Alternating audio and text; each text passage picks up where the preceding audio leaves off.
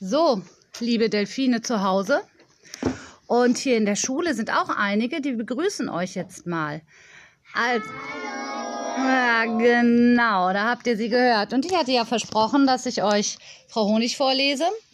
Das erscheint wohl jetzt noch als Hexenmüll bei euch, aber ihr wisst ja, dass es um Frau Honig geht. Und zwar um das Kapitel, wenn Möbel fliegen lernen. Als erstes schickte Frau Honig Frau Kramer wieder nach oben und verordnete ihr strenge Bettruhe.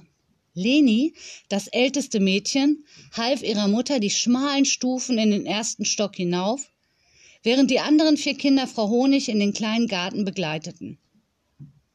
Wir haben kein Haus im Garten, sagte Fee zu ihrem neuen Kindermädchen.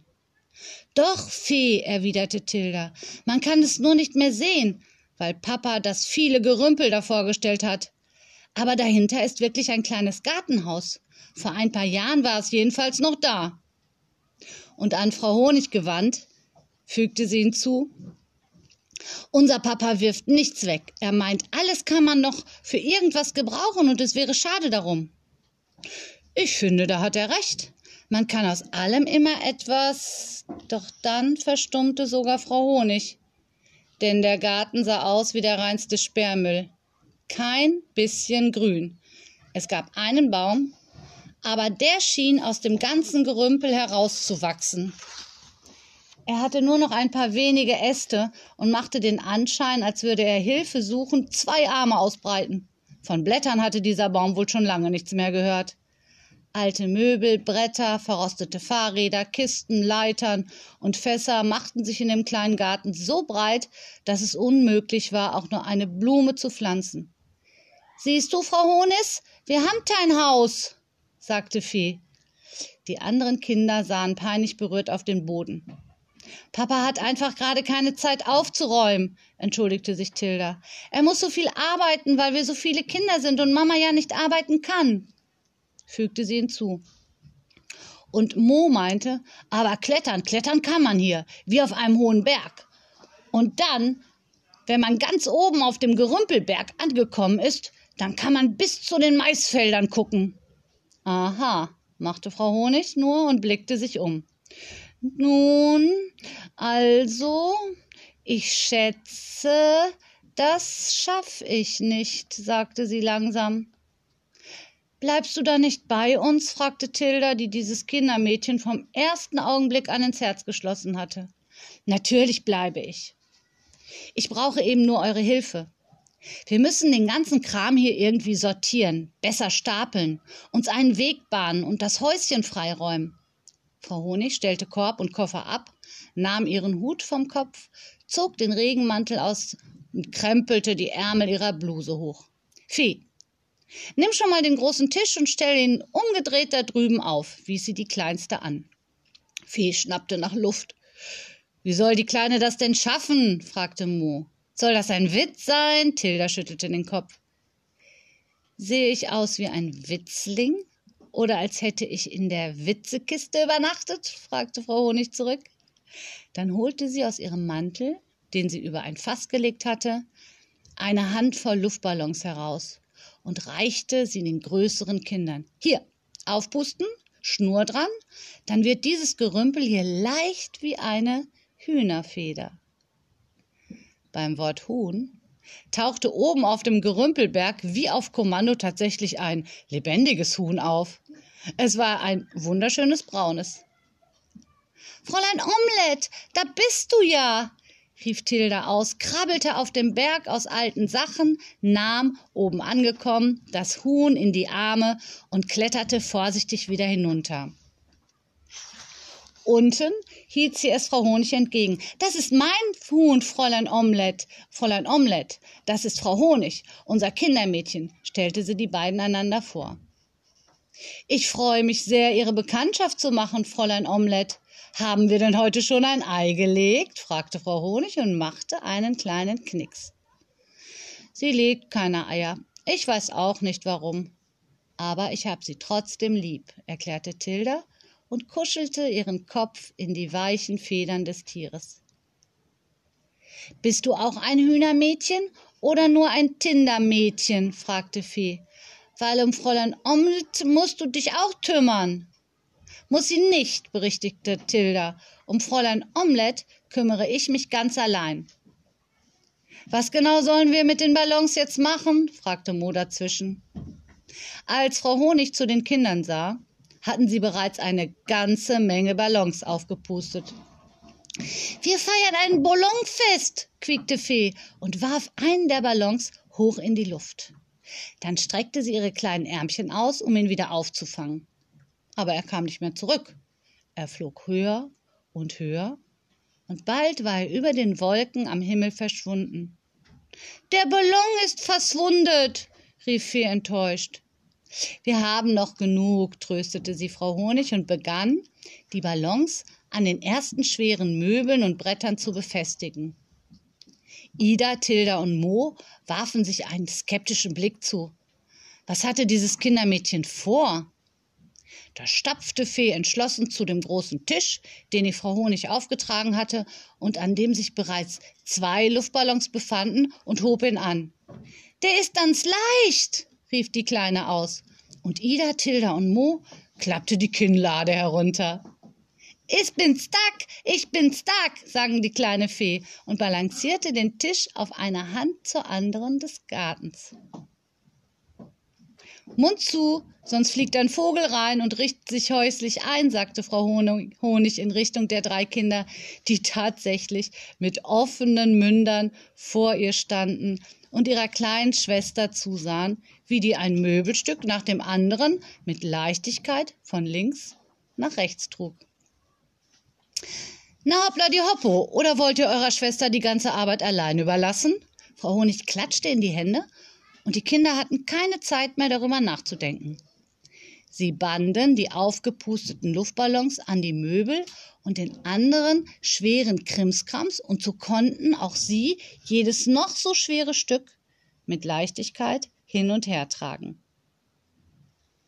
Erst sortierten sie die Sachen. Alle Möbel, die noch intakt waren, sicherte sich Frau Honig auf einem großen Stapel für ihr kleines Gartenhaus. Alle Bretter wurden auf einen Haufen gelegt, alles, aus dem man noch etwas machen konnte, wie Herr Kramer ja gern zu sagen pflegte, kam auf einen anderen Stapel und alle Dinge, die wirklich kaputt waren, trug Mo mit Hilfe der Luftballons vor das Wohnhaus, denn praktischerweise wurde direkt am nächsten Tag der Sperrmüll abgeholt. Plötzlich hörte man Fee aufgeregt rufen Ein Haus, ein Haus, wir haben ein kleines Haus im Garten. Und wir haben einen Garten, rief Leni, die in diesem Moment aus der Tür getreten war. Staunend betrachtete sie die Wiese, die nun zum Vorschein gekommen war. Mit einer echten Wiese, staunte auch Tilda. Wie haben Sie das gemacht, Frau Honig? fragte Leni. Doch ehe Frau Honig antworten konnte, wurde Leni von ihrer Mutter erneut ins Haus gerufen. Frau Honig ging auf das kleine Häuschen zu und öffnete die Tür. Es war wirklich winzig. Zwei kleine Fenster würden normalerweise den Raum erhellen, jedoch waren sie so schmutzig, dass kein Licht durchkam. Außerdem hatte weiteres Gerümpel das gesamte Häuschen eingenommen. Frau Honig befestigte noch mehr Luftballons daran und warf einen Stuhl, eine alte Truhe und drei kaputte Körbe in hohem Bogen aus dem Haus. Leider hatte sie so viel Schwung, dass die Dinge einfach weiterflogen, immer höher und höher. Mo und Ida versuchten noch danach zu greifen und sie wieder auf den Boden zu ziehen, aber es war zu spät. Die Kinder standen da und sahen den Möbelstücken zu, wie sie über den Wolken verschwanden. Die Möbel können fliegen und fliegen davon, Frau Honis. Ist es schlimm? rief Fee und winkte den Sachen hinterher. Frau Honigs Kopf erschien an der Tür.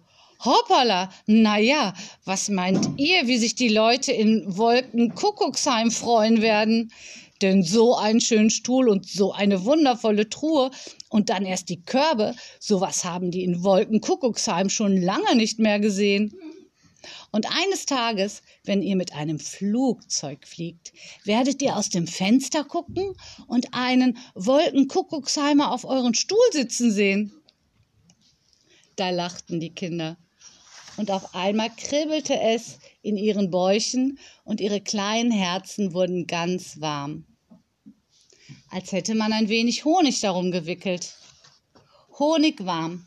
Selbst bei Mo, der dieses Kindermädchen immer noch ein wenig misstrauisch beäugte. Die Arbeit mit den Luftballons machte den Kindern so großen Spaß, dass sie gar nicht bemerkten, wie es langsam dunkler wurde und der Abend kam. So, höchste Zeit, ab ins Bett mit euch, rief Frau Honig und wischte sich die staubigen Hände an der gelben Schürze ab, die sie mittlerweile umgebunden hatte. Aber wir hatten noch gar kein Abendessen, protestierte Mo und deutete auf seinen Magen, der in diesem Moment laut knurrte. Das haben die sicher sogar in Wolkenkuckucksheim gehört, so laut war das, lachte Frau Honig. Und dann ging sie, gefolgt von den Kindern, ins Haus und öffnete den Kühlschrank. Sie legte den Kopf schief, als würde sie ein Gemälde in einem Museum betrachten, das sie nicht verstand. Er ist leer, murmelte sie. Ziemlich leer leer wie eine Pausenbrotdose nach der Pause, vorausgesetzt es war etwas Leckeres darin oder man hat jemanden gefunden, mit dem man sein Pausenbrot tauschen konnte. Stimmt nicht, sagte Tilda, griff an Frau Honig vorbei in die unterste Schublade des Kühlschranks und holte eine Tomate heraus. Die können wir uns teilen, schlug Tilda vor und hielt sie den anderen hin. Und dann haben wir noch ein Stück Brot. Das ist zwar schon hart, aber wir könnten es in Milch einweichen, äh, wenn wir Milch hätten, sagte Mo. Wasser geht auch, schlug Tilda noch vor. Wasserbrot mit Tomate ist lecker, sagte Fee. Normalerweise haben wir immer frisches Brot. Das bringt Papa jeden Tag mit, aber er musste heute länger arbeiten als sonst und kommt erst spät, entschuldigte Leni den leeren Kühlschrank und verschwand nach oben, um ihre Hausaufgaben zu machen. Ich habe eh keinen Hunger, sagte Ida und drehte sich ebenfalls bereits zum Gehen um.